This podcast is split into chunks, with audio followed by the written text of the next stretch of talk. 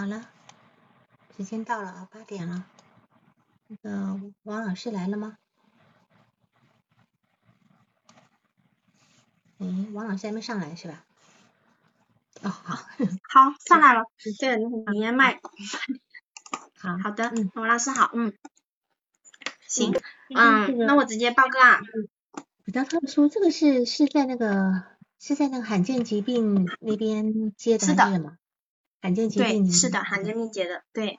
嗯哼，是好，嗯，好的，那嗯，对这个罕见病来访，就是这边他他也接一些视障人群，就是视力就是全盲的呀，或者是完全看得到一点点影子的这样一些来访，嗯，然后这位来访呢。就是因为这个罕见病平台，它是前六次是一元，然后后六次是九十九元，然后转为咨询师自主收费。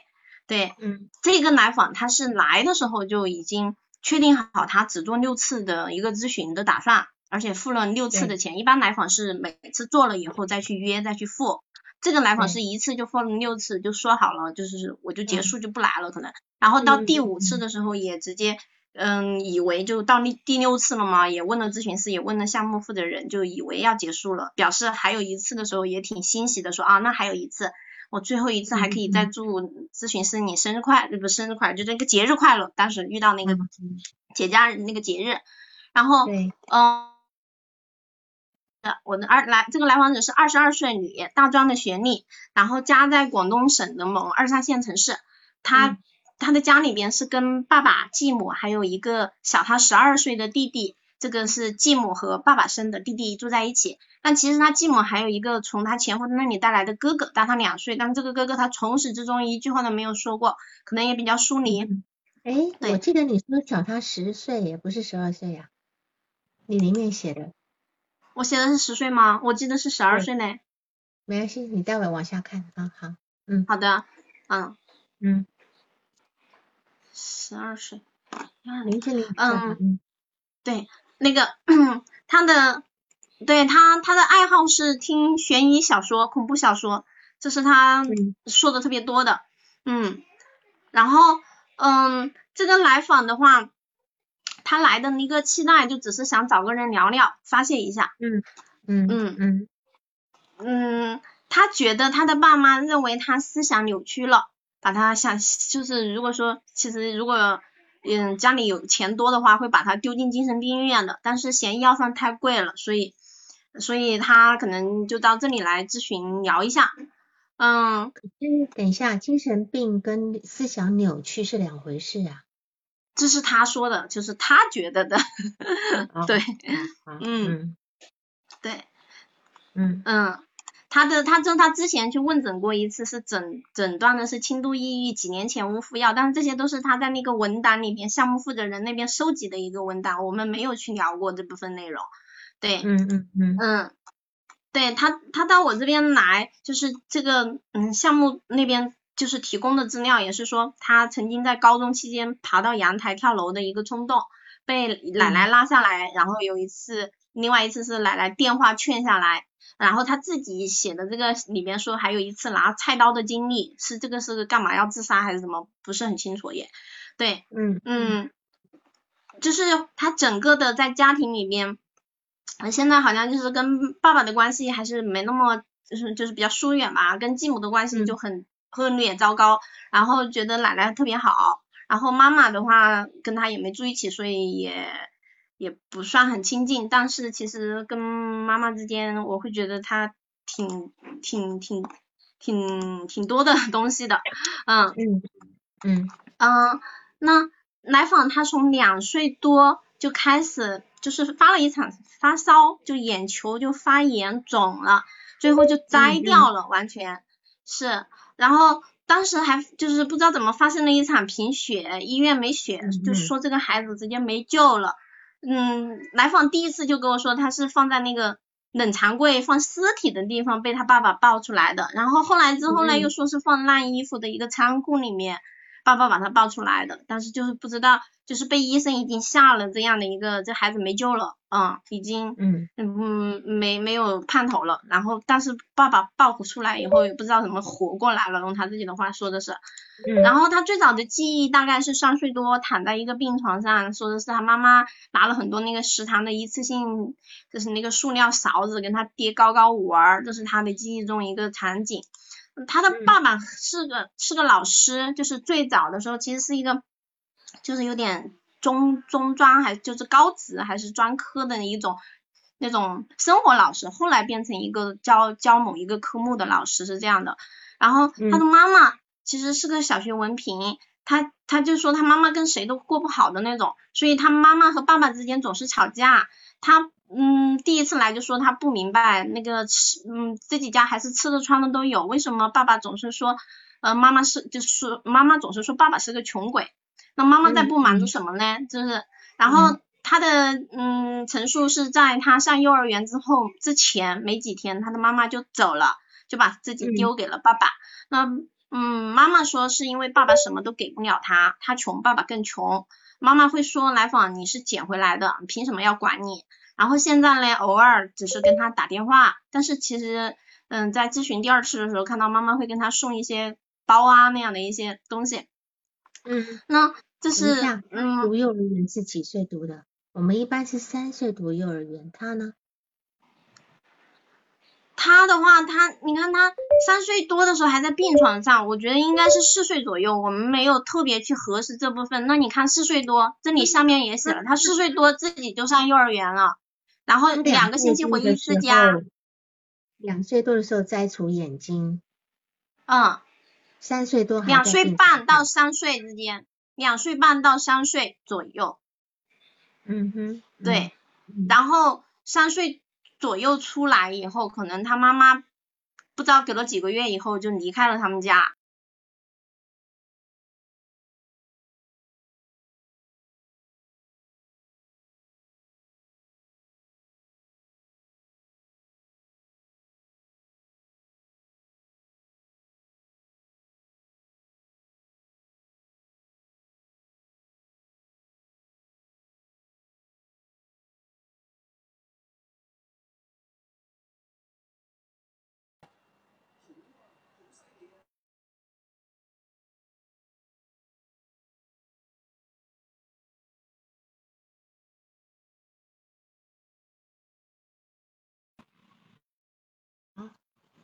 刚刚好像掉线了，没事的，就是嗯，好像刚刚连那个王老师都掉线，等下王老师上来让他用声音就好了，因为两个人都在都在线上，我听不到我声音吗？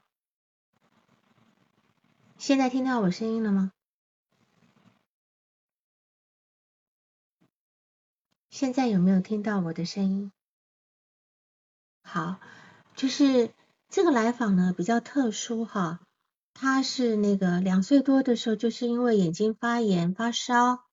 好，我知道了哈，就是发烧以后，他摘除了眼球，就整个眼球都摘摘掉了哈。然后在病床上可能也要待待个大半年。就妈妈可能出院之后，妈妈就就离开了，然后去读了幼儿园。我刚刚要问的个王老师的意思就是说，他读的幼儿园是那种。呃，专门给视障人读的幼儿园还是普通的？我知道他小学开始，一直到毕业，到到中专毕业读的都是那种视障的那些学校，好，所以他等于是呃在这方面的教育还是可以的哈。然后呢，我因为这个王老师他不在，我把他一些资料说一下，因为他来参加这个这个就是这种公益的咨询的时候呢，有填一些表格，他填一些表格呢。就很很有他他的状态呢，其实呃对自己的这种描述的的那个状态挺有意思意思的哈，就是有一栏是来访者的个人情况，他填处于减肥状态，心情不好不坏，业余时间听小说发神经哈。那么来访者的生活状态，他填的是和爸爸继母居住，关系也就这样了。然后来访者的工作状态是，他写的是目前不想去做按摩了。再来就是来访者的教育程度，他写的是目前只想堕落一段时间，等消化完那些肮脏的心情再说哈。他这个地方就没有回答，他所谓的肮脏的事情，指的是他曾经在这个按摩店被骚扰的这个事情。然后来访者的交友情况，他写的是某种情况下，手机是我最要好的朋友，要说可以聊天的有两三个吧，哈。然后来访者的经济情况，他写的是经济问题我从来没有操心过。那么来访者的婚姻情况，他写也就精神自认为空虚吧。那么比较特殊的是来访者的家庭情况，他写的是无，但是他毕竟跟爸爸还有呃继母还有继母生的儿子在一起，所以他但是他的家庭状况写的是无，然后再来就是对自己各方面的状况满意吗？他写的是觉得自己好像有一点点不正常这样子啊，然后呢他的自我心理评估是有点精神分裂吧，然后他问说你如何评价自己？他写黑白配，好他写黑白配。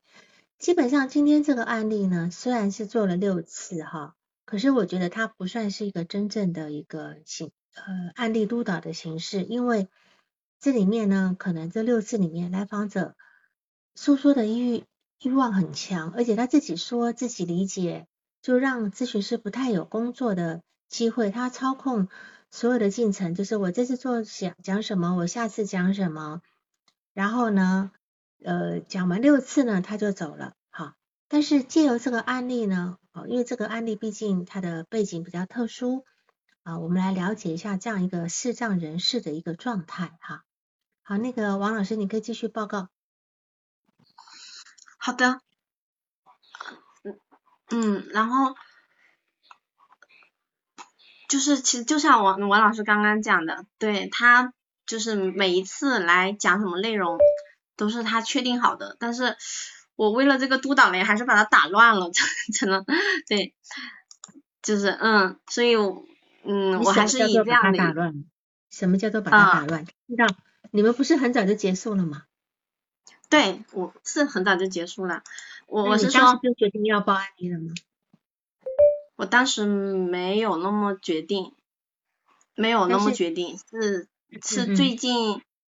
前前前周上周才跟项目负责人在问来访者确定的可以报那个啊，嗯嗯嗯嗯，对，因为这个案例我总是放在心里，我我我觉得一就是总是会想到他，也会心里边就是很想把它收整一下来放一放，因为他觉得给我的东西很多，我第一次就对他其实反疫情很明显的很多的一些感感受出来了，对。说说看你的反应情。我我我第一次的时候，嗯，他就给我就是整个的，嗯，一个小时，他就说了可能至少有五十五分钟，就我我都不用说一句话的那种，我说了一句话他也不会回应我，还是继续往前说。他一来就问咨询师你想要聊什么嘞？就是你看了我那个资料吗？就是那我给你介绍一下我自己吧。就是就是一来就很有很有要把你打压下去的那种气场的那种，嗯嗯，然后整个讲述的过程中呢，就是很有中气十足的那种，声音高涨的说，用那种讲评书一样的很多的话，嗯。嗯，于是乎啊，李优先生啊，绝对安全正规。还记得今年的三月，我来到店里，哼，真有意思。行了，躺着吧，就这样的一种调调，就是，嗯，就整个是这样的一种。然后最后结束的时候，今天时间差不多了，我下次给你聊我学校里的故事吧，就这样的一种状态。嗯嗯，对，就是，所以我第一反应就会。就会一来就会觉得被被控制、被压制的感觉，然后到中间他整个讲述他的那样的不幸，就是不是就不幸是是我会感觉他都在把问题归给他的父母、他的继母很讨厌，然后甚至他被性侵都是他继母的错，都是他继母的一句话让他去怎么怎么样，所以我有我有一种很很厌很讨厌很厌烦的感觉，然后到最后呢，后来就就还是越来越。嗯觉得嗯这个来访真的很可怜，其实他对他的生活好无奈好无力啊，嗯，就是所以他尽力的想让周围人都看到他，用各种方式来搞他自己，我会觉得是这样的一种状态。嗯嗯嗯，对，呃，他有人在问说他是怎么填表的，因为他两只眼球都挖掉了，对吧？嗯。填表啊，嗯，那你们可能都不了解这个四站人士，我以前也不了解，但接了这么多四站以后，我发现他们其实，嗯，都什么都可以做，嗯，填表呀，嗯，甚至写写小说呀，就是他们有很多录屏的软件，嗯，听的，然后写的，他会直接读出读取出来，然后再写下去，是吧？说对对对，没有，是的，是的。说刚才我在。报告你们就是那个单，就是你们那个公益平台，让他填的一些资料。对他们可以。那那是有人是有人念给他听的吗？他不是，他有录屏软件，是可以直接在这些里面都可以读取文字的。行行行，好，大家大家长长知识了哈。对，包括我有一个这个视频，就是适当的来访，他会直接写小说、看小说，很多很多，就是。而且会，对，就是，就是他们其实，嗯，基本上没有太影响什么生活，包括这个来访的那部分，嗯，就是去影响他生活的部分，更多都是他内在投射的东西，我会感受到，他的现实生活其实没有那么受影响。嗯嗯嗯。嗯，好，好，那你你你再往下讲好了。嗯。嗯，对，那我还是，嗯，根据平时那种。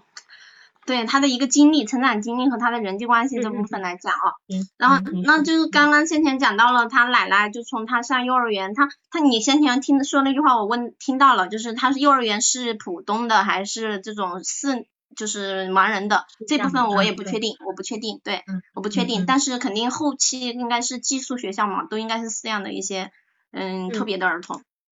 对他奶奶就大概是五岁左右来的，然后爷爷上幼儿园前还在世，对自己也很好。他说，反正后来就去世了。那嗯，爸爸和继母在一年的时间是没有人照顾的，对吧？嗯，差不多是的。爸爸陪他而已，所以好像他奶奶说他有一段时间就是一个人嘛，就是在他奶奶来之前。是的，对。嗯嗯嗯，好。对，然后妈爸爸和继母在一起是他快上小学，大概五六岁。然后弟弟是一二年出生，对，小十岁，嗯嗯嗯，我把这个一二年对记错了。然后他自己在那个三年级和六年级分别发生过一次肾结石发作，住院请了一个月假。那我我的体会是，他三年级的时候应该是跟他继母，就是嗯继母和他六年级应该十二岁，可能就是。嗯，跟他弟弟之类的，就是这部分我不知道有没有一些关系，因为在我的感受里，他的很多的这种病都是身心疾病，就是比如说他不想去按摩店，他都手肿了，他嗯一会儿又肋骨神经炎了，就是就很多的乱七八糟的病，你都搞不清楚他的那种。嗯，他会讲他在第二次咨询的时候讲了很多童年的那个。实情的时候讲了她在学校的游戏时光这部分里边，她不管是帮闺蜜代写作业啊，以及同学之间的玩耍呀，都是很让我感受来特别快乐的。对，而且在在中间有一个环节，她其实说到她她玩那种陀螺跟同学比赛，就是可以去买那种最昂贵的，甚至在嗯她那会儿十十多岁的十岁多的年纪，其实。也就是十多年前，他继母其实带着他去买过这样一个二二三二十多块钱或者全班最好的一个陀螺，让他满足那部分在学生里最棒的那种感觉。我会觉得他继母其实对他还不错，其实是有这样一种感触的。那他他用不到，他也能够玩玩陀螺哈。对呀。对，好，嗯，我再讲一下，嗯嗯。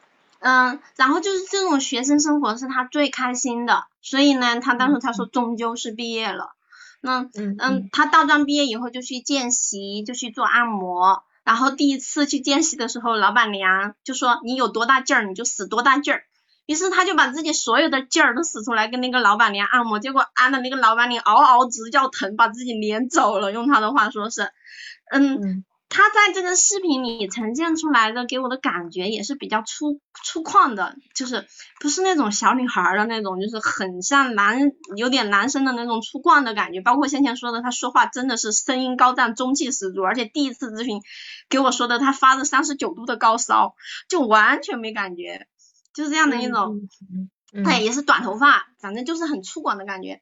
嗯，结果到到第四次啊，还是第五次？我才了解到他其实他的身高只有一米四六，嗯，他的体重的话，其实嗯到现在比较正常的情况下，可能是哎说的是九十多斤还是一百多斤，但是他最重的时候是挺肥胖矮胖的，九十八啊，然后对，然后之前最重的时候是一百二十多斤，就是比较矮胖，对，现在现在回来了，他他有一段时间减肥嘛，对，嗯嗯嗯，然后这个老板娘把他赶出来以后。他后来就又去工作了，这个工作是一个那个一个朋友介绍的按摩店，说的是里边有很多不三不四的客人经常来骚扰他，那老板会，他跟老板说，老板说你忍忍吧，这些都是熟客，我们需要靠他撑起这个门店。于是他忍了两个星期，直到有一天有个客户直接脱了他的裤子，他都想不明白，说我的裤子都湿湿的打了死结，他怎么还能脱下来嘞？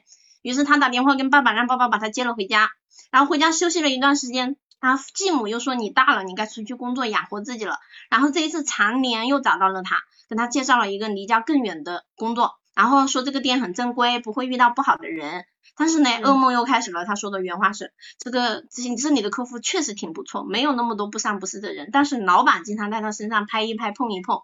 嗯，然后有一天他就病了，他就发了这个肋骨神经病，非常的疼，然后。嗯，去了医院。神经痛，对，肋骨神经 痛。神经痛，对，嗯嗯嗯，然后然后去医院，去医院就是他他在他的表述里边有有有至少有两个场景是觉得这样的一些医生和医护人员是非常的恶劣和糟糕，只认钱的那种感受。就是他在医院里面疼的都要死要活了，希望医生先给他医护人员先给他止疼呐，然后这些，但是他们都说你先得交费，先得做核酸，然后他自己求就不断的求他们，你给我先止疼吧，我太疼了，可是没有人理他，他一个人在那里躺了大半个小时，嗯，然后包括他他的身体有多囊卵巢，他去找医生跟他治病，交了一个月又交第二个月，然后第三个月医生说你得交钱呀，大概意思就是。要不我怎么给你治病呢？就在他的感受里，可能这些人都是不可以信任的，都是为了钱的。那嗯嗯，然后嗯后来就爸爸给了钱，然后老板呢就是这个病就这么过去以后，就接回家休息了一阵。然后休息一阵以后，他的继母又对他说：“哎，你又去上班吧，你去上班跟那个老板也处一处，你看他晚上都去做些什么。”可能继母说了这么一句话，还是没说，我也不知道，反正他说是说了肯定。然后嗯。他就去了，去了以后，有一天晚上，这个老板就叫他去吃夜宵，他就跟这个老板上了他的车，就被拉到了一个酒酒店，然后在酒店里就被这个老板性侵了。他说的是他在性侵的那个当下，其实是跑到了那个厕所里，跟他继母发了一条信息，说我现在就在某某酒店里。对，啊，我当时我记得我还问他，我说那个那个那个厕所没法锁门吗？我说你怎么能进厕所？他他好像说的是那个是个推拉门，没法锁，就是他说他也没那个力气，就是大概意思是，嗯，然后我我也问他你你就是为什么没有想到跟爸爸打电话？他当时好像说的是爸爸会担心他，他不想让爸爸担心，嗯，对，嗯，然后他也说之后就是说奶奶说这样的事情是告那个老板是就是首先这件事情不会别人知道的。不说是不会让人知道的，那告那个老板也不可能的，他是这样子表述的。他有性侵成功吗？他的意思是成功了呀。嗯哼，嗯嗯好，但是家里没有任何人替他做主，连他爸爸知道了也没做主。是的，他的爸爸只是埋怨了他继母。嗯哼，只是说了他继母，但是继母又接着说是他是他自己不不知道为自己负责任。嗯，他是觉得他继母因为你的一句话，我才去这么做的。嗯嗯嗯，他其实不喜欢按摩，但是咨询到最后最后两次的时候，他又他又找到一个母婴按摩店。嗯，他说奶奶希望他去，他也想去了，可能他因为他找不到别的工作，他也会去参加一些常年的招聘会，试图找一些可能自己更感兴趣的工作，但是也没找着。嗯，所以他决定去，结果说要去呢，他的手手和手肿的像个大水桶，他觉得自己跟那个按摩是犯冲的，是不能做的。嗯嗯，他的他会说他眼睛如果好的话会想去做律师，因为做律师能够制服坏人，能能够去辩论。嗯，他也说他会想画画，嗯，因为他看到有一些盲人其实是能做到这个画画的。嗯嗯嗯，他特别喜欢看动画片。他说看《巴拉巴拉小魔仙》，在现在也看，都看了十几遍了。他觉得其实任务，他说他他用的原话是说，我给你说点我正常的事情吧。然后但是呢，我的正常的别人都说我不正常，就是我喜欢看动画片，看《巴拉巴拉小魔仙》，我都看了几十几遍了。嗯，他们都说你都多大了还在看这些。然后我也喜欢布娃娃，留了很多，而且被丢了三十多个了。他们会说你留那么多布娃娃干嘛？都沾灰尘难洗，所以他现在只剩十个了。他说他喜欢吃糖，很喜欢吃，可是他们也都说你这么大了，怎么还吃糖呀？你看你都吃胖了。我现在，然后他就说他减肥，他已经甩了接近二十斤了。然后，嗯，他想吃雪糕，又身体怕冷不能吃，吃了两根拉肚子，爸爸就会说他活该，谁让你吃？于是他只能偷偷的吃一根，他只能趁他们都不在的时候，一边吃饼干一边或者啃雪糕，把音响放到最大。对他以前会说可以吃二十个饺子，现在吃五个就说不吃了，饱了。嗯，因为他觉得我要变成他们喜欢的样子，要听话，要乖了。他怎么他们爱怎么样就怎么样吧，我也不管了，我也不闹情绪了。因为他们说我我这样子闹情绪是太幼稚了，就是他他会他特别喜欢看犯罪嫌疑片，他觉得嗯那些犯罪是谁，他基本上都还没看就就基本上知道了，想的七七八八啥都知道了，嗯。对，然后，嗯，就是他他对这部分研究还蛮蛮多的，那种感觉，他觉得，嗯，这些犯罪嘛，至少还是有迹可循的，可是现实啊，比这个还要恐怖，我是完全找不出规律的，我是寻，我是看不懂的的那种味，对，嗯。嗯，有人在问该怎么看动画片啊？看动画片啊，你看动画片就是听，对，就是在他们的表述里，你完全不觉得他是一个异常人。他会说，哎，他的妈妈是没有任何的化妆品的。然后你你你你再问他你怎么知道嘞？他他会去摸，对，但是他会说我都知道。对他看画动画片也是就是听，对他而且他们会，比如说这个来访他会。玩那个拼图，两千多片的中国地图、世界地图这样的地图，他会都会玩的，雪花片什么的，他他们的生活其实跟我们正常人一样的，他基本上都是适应了的。嗯哼哼，行。嗯，是的。嗯，好。嗯，他他现在没感觉，但是其实他，比如说那个魔法棒。她一直很想看一个魔法棒，她那个在学校的闺蜜还是朋友就不给她，她一直就想要那个东西，直到直到那个隔壁的一个小男孩有一次都很大了以后落了一个魔法棒在他们家，他才去摸到了，原来魔法棒是长这个样子的呀，就是他能够很清晰的知道这个东西长什么，看就像像我们看到的一样，给我的感受是，嗯嗯嗯，对。嗯，嗯他的描述里，妈妈是个很无理的人，习惯不一样，跟大家都脾气暴躁。重组了家庭以后呢，那个再嫁的那个那个人那个叔叔其实也回老家跟他妻子过了，但是没有跟他妈妈离婚，留下了一个弟弟。这个弟弟就跟着妈妈。然后，嗯，在我的感受里，我的感受里，他对这个弟弟是很心疼的，因为这个弟弟没有什么好吃的，妈妈不会跟他做好吃的。然后呢，成绩其实考的还。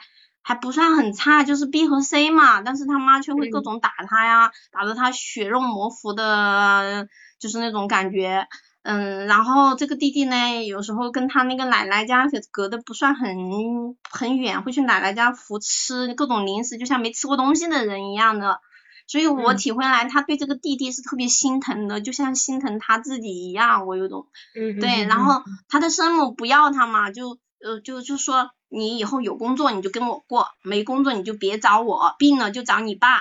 说他不是生的，是不是他生的？从海里捡的，就是这样的。然后他会觉得他的爸爸有他自己的家庭，他的妻子儿子，在爸爸这边他嗯他他不知道他算哪边的，在妈妈那边他也不知道自己算哪边的，就是没家的孩子了。对，嗯嗯，那他陈淑妮他的妈妈是一个就是。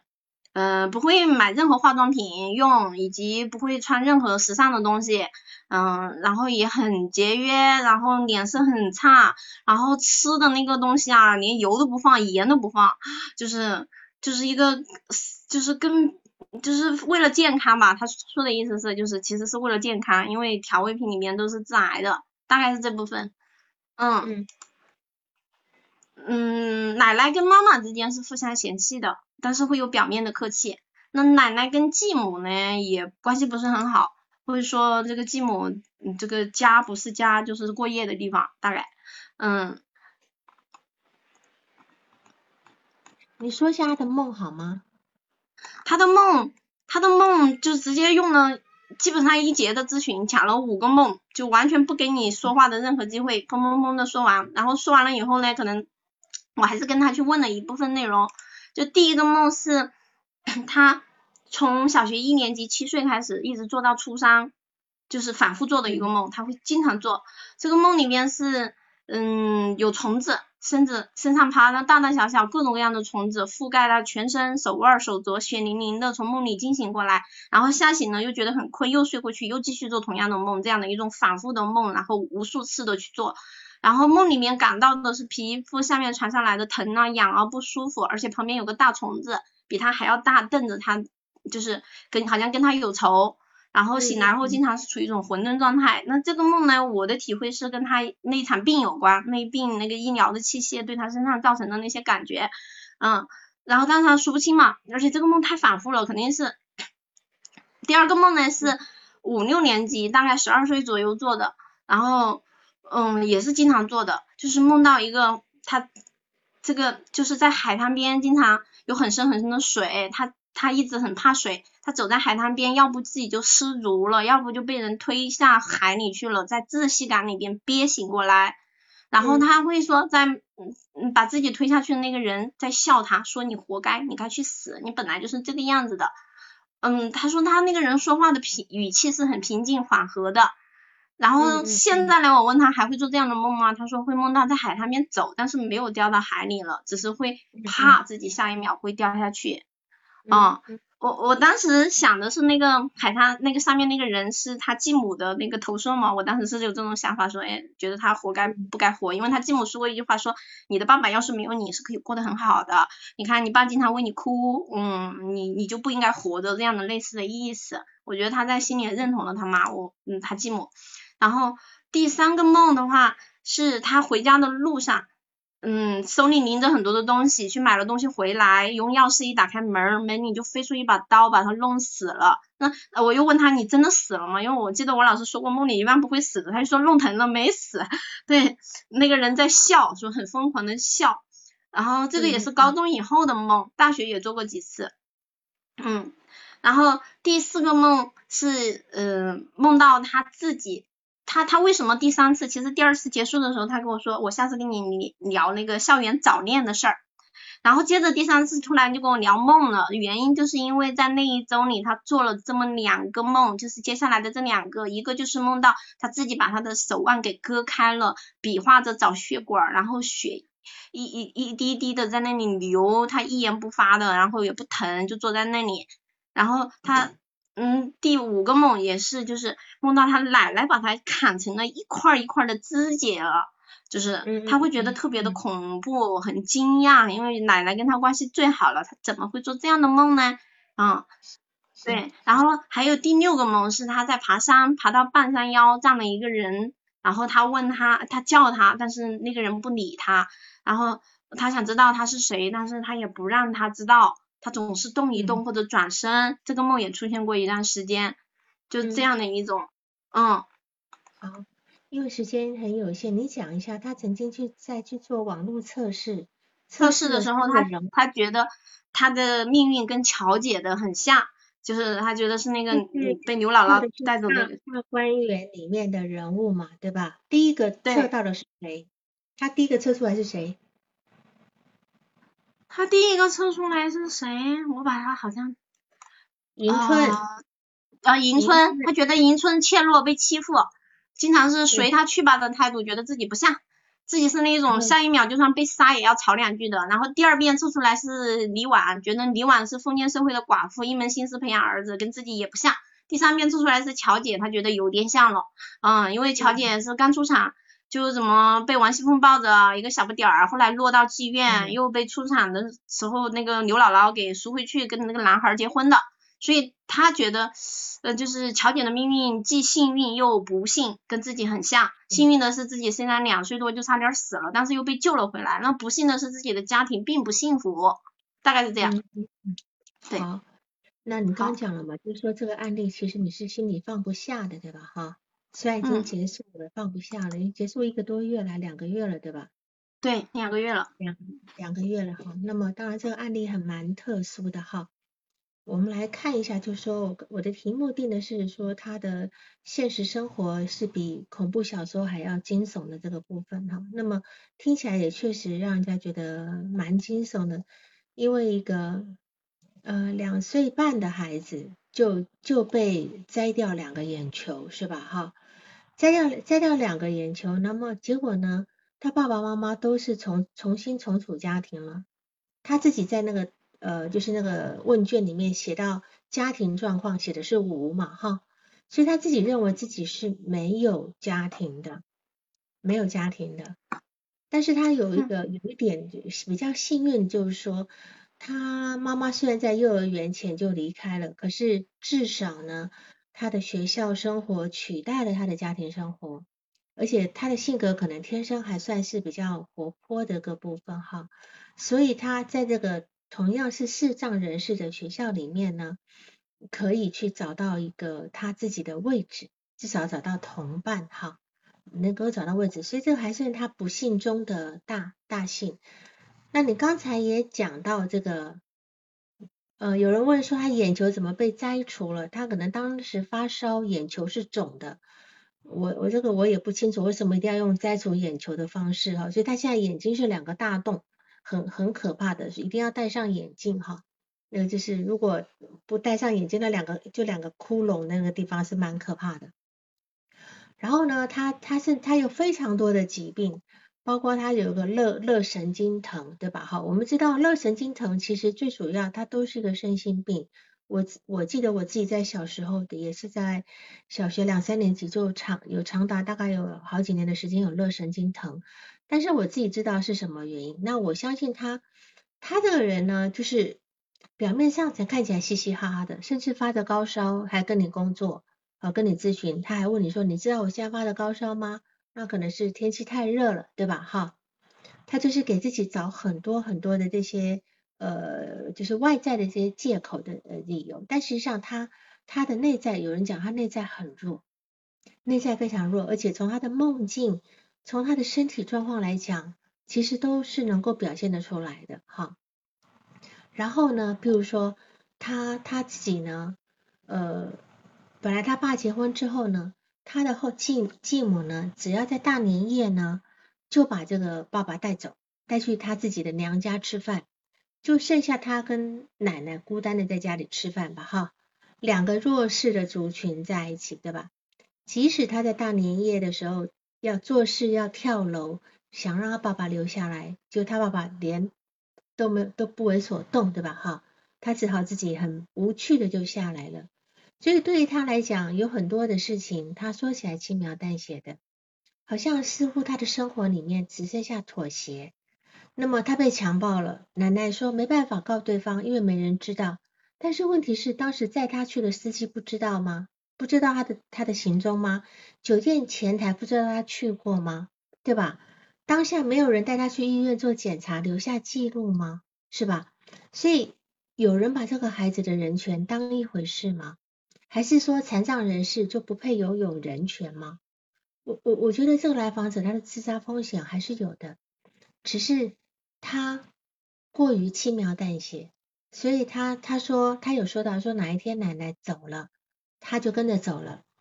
其实呢，我觉得呢，他他现在就是为了奶而活嘛，对吧？哈，我觉得他把最悲哀的事情用最轻松的语气来讲，这样子可以少受一点苦，至少因为没有人可以为他出头，就包括那个呃那个就是那个就是被被被强暴这件事情，所以他就说他他就说他他说最恐怖的是他妈妈，对吧？王老师，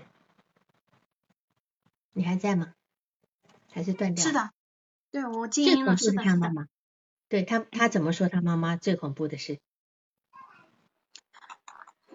就打了他，把那个他他跟他打电话说把他弟弟打的身上腿上全是血，还哈哈哈哈，就是还在笑，狂笑，他就觉得太惊悚了。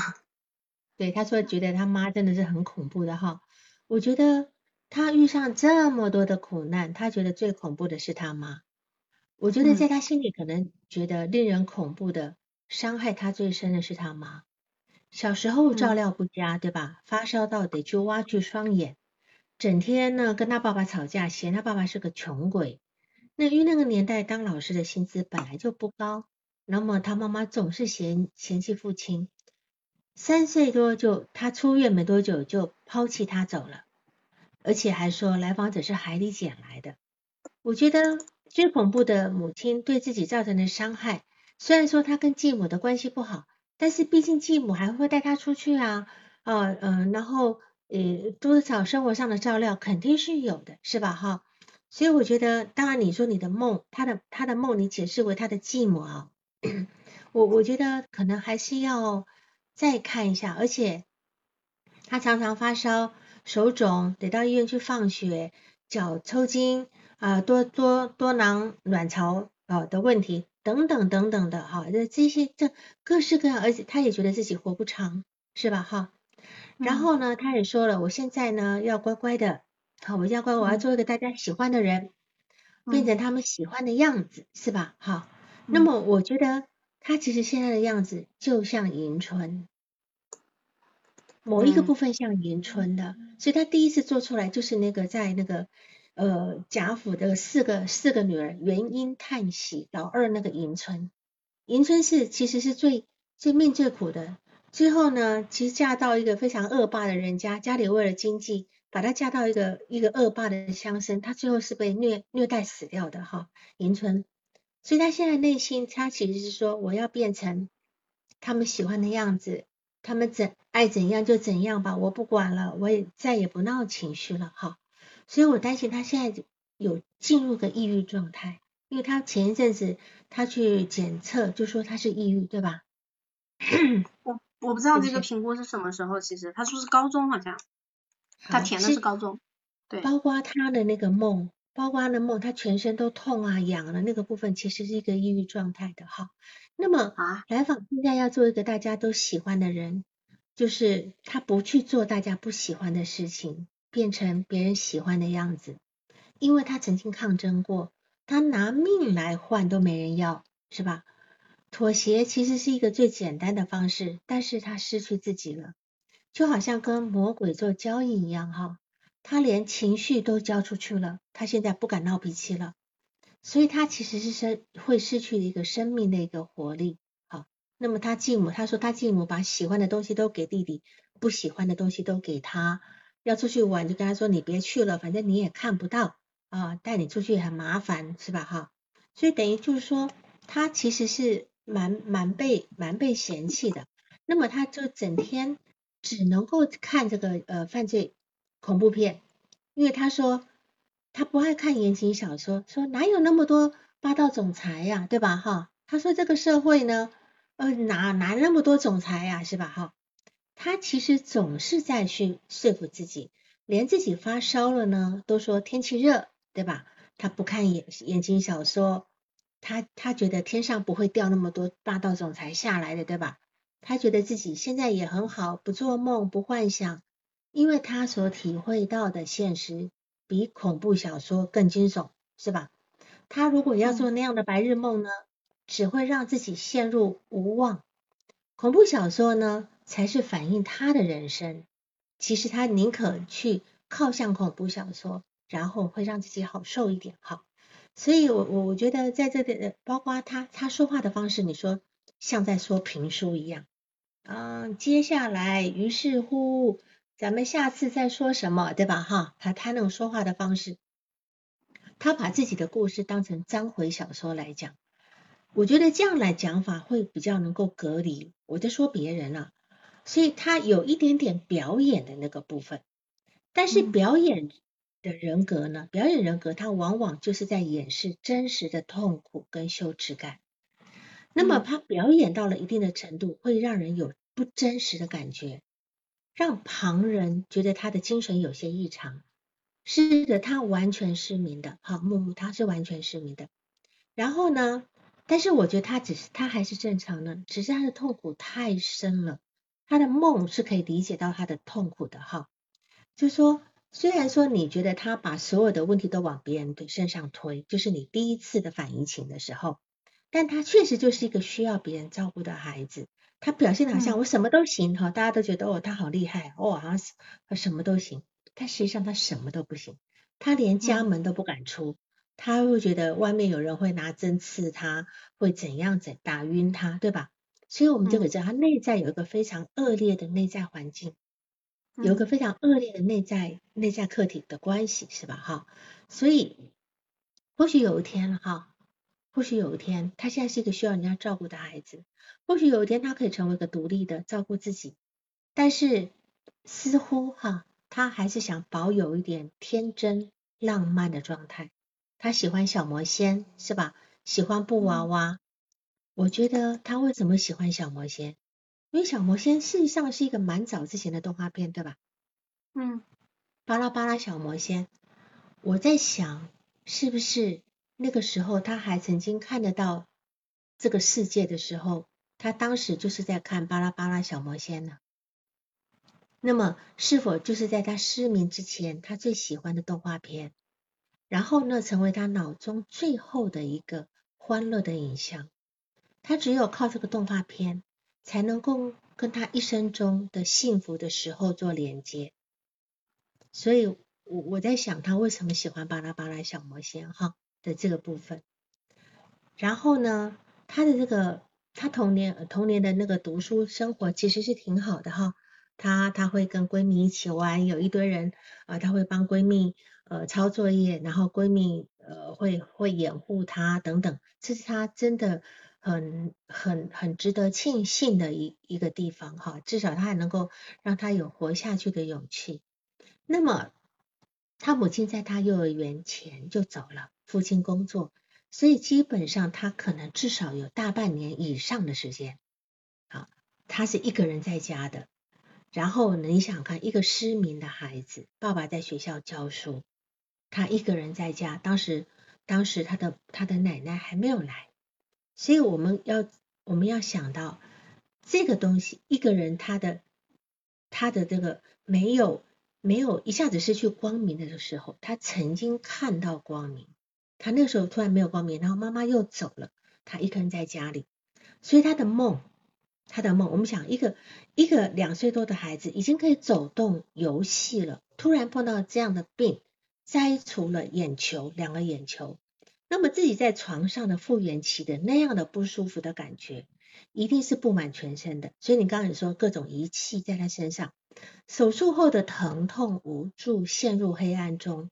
那么他梦里的主要感觉是皮下传来的疼痒不舒服，皮下哦，不是表面，是皮下哦，你就知道他内在有多痛苦，而且这种皮下的痛痒是没有办法去去去抚慰的哈。我记得曾我记得呃有很多忧郁症、抑郁症的来访者会跟我说，他的皮下痒，他的皮下在发痒，就好像有蚂蚁在他的那个骨头里面在爬。其实的这些都是一种呃一个抑郁状态的一个表现。那么我曾经记得一个小儿麻痹症的患者，他他跟我讲起他他常年做的一个梦，就是他常在噩梦中梦见自己还是双腿很好的时候，好像但是有人拿着他的正在截他的肢，在截他的脚，他惊醒的吓醒来了，吓一跳醒来了，结果他醒来后才发觉我真的没有脚啊。所以你知道那有多悲伤跟多痛彻心扉，是吧？好，所以我我不知道他会不会梦见他曾经看得到，他梦里是否看得到？他在做梦，他梦里应该是看得到的，对吧？哈，所以我我我我觉得在这个地方，等于是他那个梦是一直在重复他他的那个生病那一段时间，好暗无天日的时候。然后他第二个梦呢，是梦见他在海，他掉到海里，有或者是有人推他去海里。我们要记得一件事情，就是他做这个梦的时候是五六年级、十二岁左右的梦，这个时候是他的继母怀孕到弟弟两岁左右，对吧？那么弟弟到了两岁，是否会引发他所谓的周年效应？这个是我们一直在讲的周年效应。那么。他弟弟的到了两岁就引发他当年那个状态，是吧？那这个海水会让我们联想到什么？你们能够想到吗？这个海水让我们想到什么？有人能回答吗？他梦到他掉到海里去，羊水吗？啊，第一个除了淹没以外。他妈妈说是从海里捡到他的，嗯，他妈妈从妈妈说你是从海里捡来的，嗯，是吧？所以他当时他他生病的时候躺在床上，他伸手不见五指的时候，那种感觉如同淹没在海水里。当你们的反应都很好，不管是眼泪，呃呃空旷的孤独，还是子宫，还是羊水。其实都都差不多，因为它都是一种退行，是吧？哈，因为我们这里没有让他联想，没有让他联想。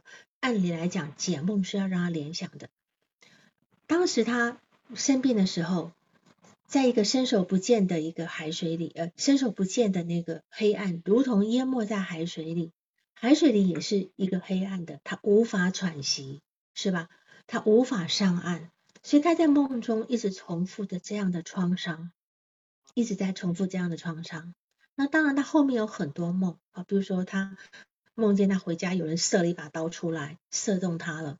那么丢出这一把刀的人是谁？当然也许可能会说是继母，对吧？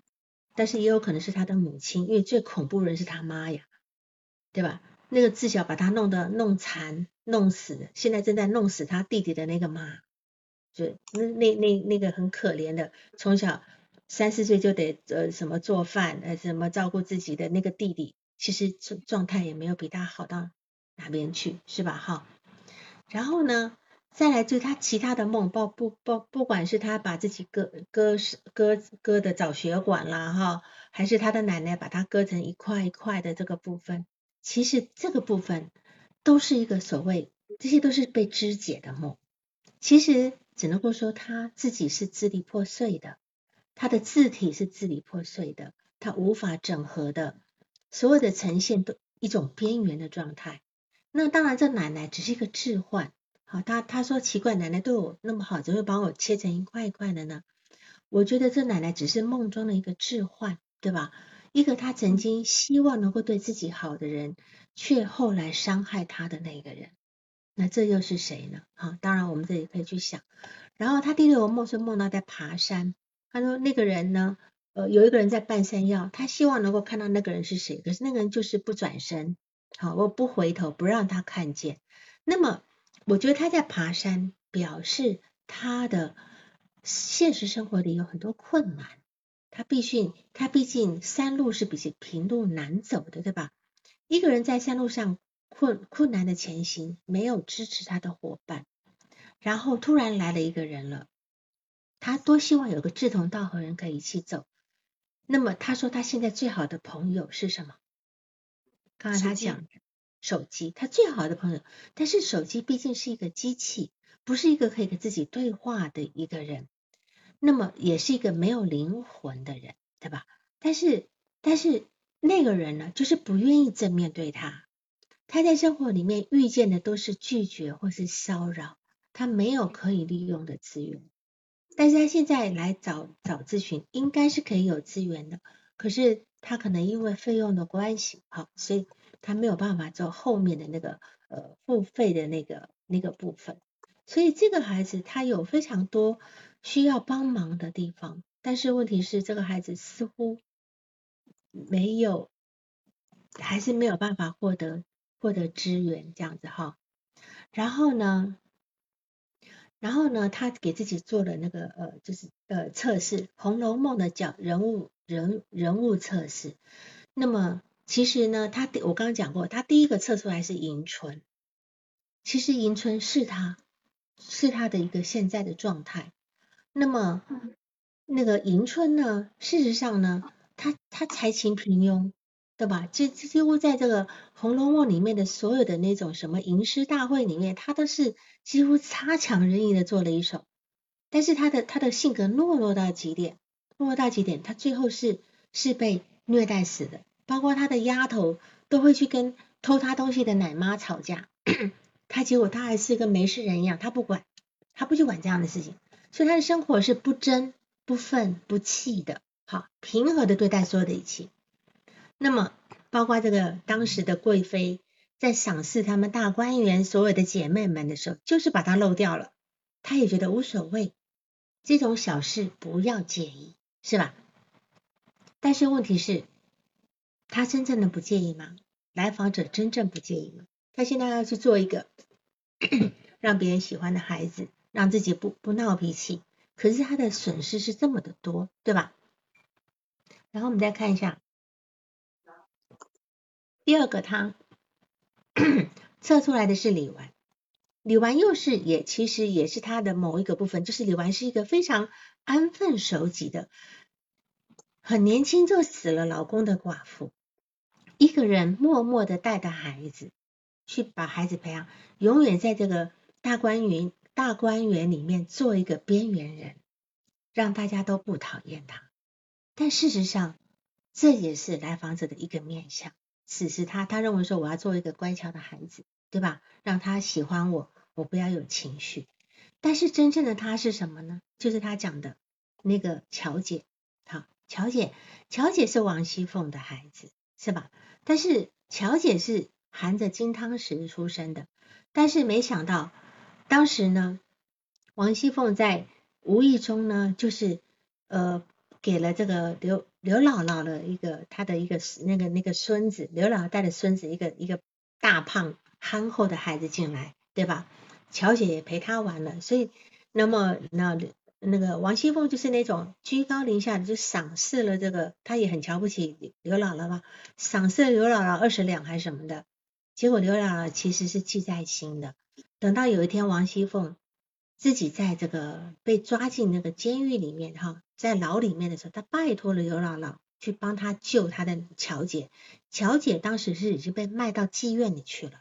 我们讲句难听话，她被送到那种非常复杂的那种按摩店里面，那些客人不三不四的客人，一天到晚骚扰她。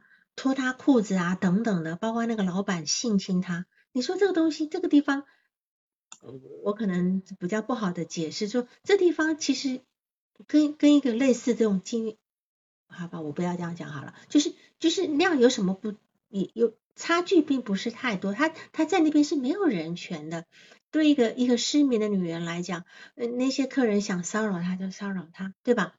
然后呢，事实上他还没有调节性命。乔姐最终还是被刘姥姥给给救出来了，然后跟着刘姥姥的孙子过上比较很简单的家庭生活，回到农村。贾贾家当时一一被抄了以后，他马上变成灰姑娘了，对吧？那个大楼倾倒塌了以后，他马上就就就被卖就被卖到妓院里面去了。啊，所以对于他来讲，其实我觉得他。生他其实真的在找一个刘姥姥，就是说他是否能够在此时能够能够找到一个贵人如刘姥姥一样的把他救出火坑呢？好，这个地方是我们可能要，如果真的我他愿意跟我们工作，好，因为我们工作，我们就是要去去跟他在这里面内心很深的伤痛呢去做一个呃工作，在这个地方，那么那么。其实他喜欢那些恐怖片哈等等，因为他的世界呢是对他是恶意的哈，他失明他不能保护自己，但是他内心对自己还是有要求的哈，就是说他他他会呃想要去呃嗯做呃做其他工作，他想就比如说做一个接线员也好，用耳朵的工作，哦，他曾经幻想做呃喜马拉雅的呃主播呃等等的这个部分，我觉得他对他自己还是有要求，这是可喜的哈，他没有完全放弃自己，现在就等着刘姥姥出现了哈，所以他本来呢能够来做咨询呢，应该是给自己开一扇窗了，可是。可是他就很可惜的，他做了这个呃六次咨询就结束了，哈，做了六次咨咨询就结束了这个部分。他应该是要能够发挥他的一些长才，好，然后能够得到一些，能够得到一些这个那个叫做呃欣赏啊，包一些欣赏。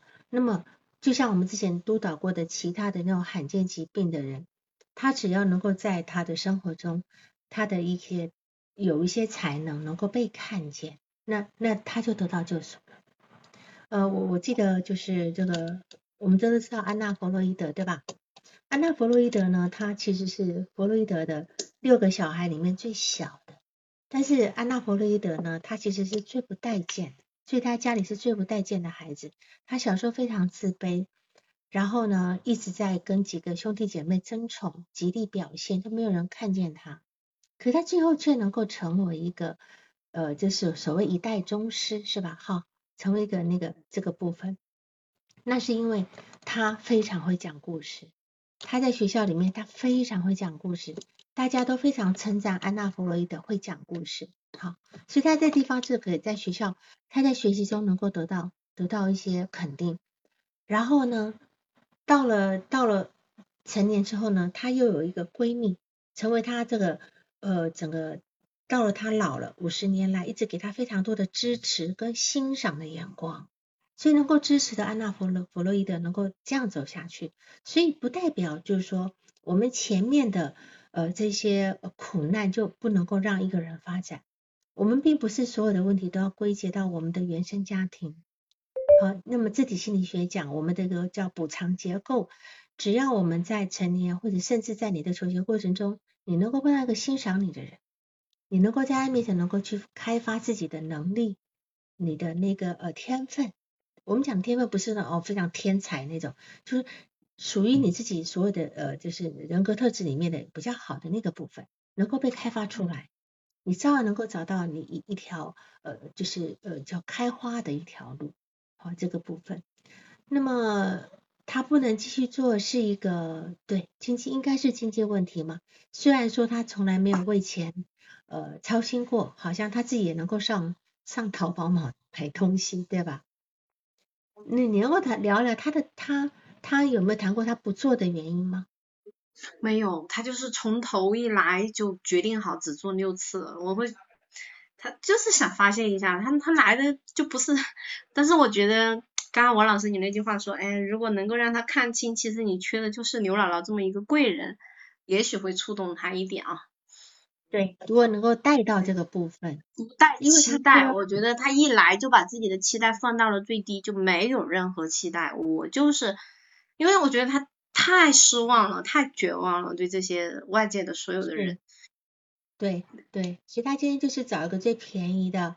把自己的事情讲一讲，讲一讲，而且他讲的好像还挺顺的哈，再讲一个故事给你听，因为他需要有人听他完整的故事，但是似似乎六次好像还没讲完，对吧？他还有很多，他初恋还没讲，初恋没讲，对吧？包括他的很多的创伤也没有没有机会来，因为我我担心，当然如果我们这样讲，如果有一天我们继续做这样的来访者。别太快去碰他的创伤，嗯，因为他目前防御的挺好的，他有太多创伤，等到时间慢慢慢慢的，他的字体稍微呃自我的力量稍微强大一点的时候，慢慢慢慢他那些创伤的东西，就是表面的那些防御东西去掉以后，那些坑坑巴巴的那些伤口会浮上来的时候，那时候我们再来工作，别急着。就是我我我也是告诉大家，别急着，我们明明看到他的伤口在那里，别要急着去去去扒伤口，千万别急。里面的没长好，自己没长到一定程度的时候，它上面那个那那个疤是不能够折开来的，这样子。嗯，好那你还有其他问题吗？也没有，其实我就觉得，我好像觉得被他扔了一堆东西在我这儿，我也好想扔一点东西给 给大家帮我分担的那种味。嗯，是的，是的，这这是一个，这是就像讲，他是在他是在一个心理现实、社会现实，还有身体现实，都在一个黑暗面，都在一个黑暗面。那当然，对于我们做咨询师的人，我们要去在这点上要好好处理，因为这个世界上有太多我们救不了的人，我们救不了的人，因为这这这毕竟是这是一个残酷的、最真实的世界，对吧？所以我们只能够对于我们做不了的，我们一定要放下，我们一定要放下，我们别把自己给搭进去了，尽我们自己的能力就好，因为我们不是全能的上帝，是这样。嗯，谢谢王老师。嗯嗯，好，行，那我们今天就这样好吗？好，今天也不算是一个真正的偷导，都是我们了解一下这这个世界的一个悲苦哈，是这样子。嗯，好，就这样，好，行，那我们就就这样，好，好，谢谢大家，大家去看月亮吧哈。嗯，好，拜拜，再见。本次督导完毕，喜欢请留言或分享哦。需要报个案的老师，请查看我们喜马拉雅主页个人简介，也可以在微信公众号搜索“星师之友”，关注微信公众号后联系微信客服进行预约报个案，完全免费哦。